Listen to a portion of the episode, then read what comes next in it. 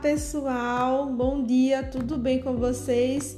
Eu espero que vocês tenham tido um ótimo recesso. Hoje nós estamos retomando nossas atividades e iniciaremos com o livro de língua portuguesa com o gênero textual artigo de opinião.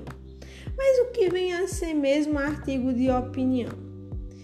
O artigo de opinião, gente, é um texto, é um gênero textual jornalístico assinado, isto é, com a identificação do autor, e que expressa a opinião desse autor sobre determinado assunto.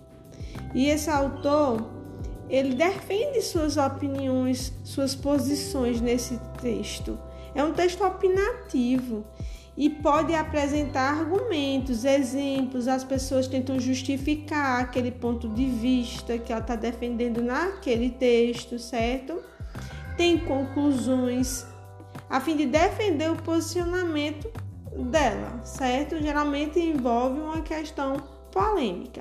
Vocês vão iniciar a leitura de um artigo de opinião na página 120 do livro de língua portuguesa e o título do artigo é Pré-adolescente é criança? É uma interrogação, uma pergunta.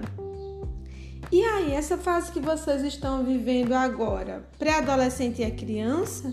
Então, vocês vão ler esse artigo de opinião.